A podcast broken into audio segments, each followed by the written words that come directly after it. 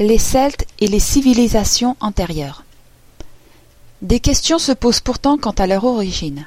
Le modèle classique consistait à présenter la celtisation de l'Europe comme la résultante de vagues successives de migrants en provenance du berceau des Celtes à partir du début du premier millénaire.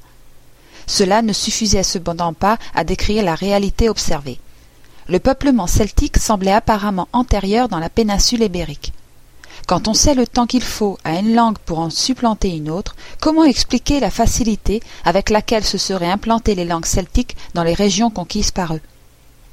Des études démontreraient qu'en réalité, l'invasion de l'Europe occidentale par les Celtes historiques aurait en fait été précédée dans une grande partie du continent, au centre et à l'ouest, d'une forte base proto-celtique remontant à une période bien plus ancienne, d'au moins six à sept siècles le peuplement celtique de l'Europe serait donc en fait antérieur de plusieurs siècles.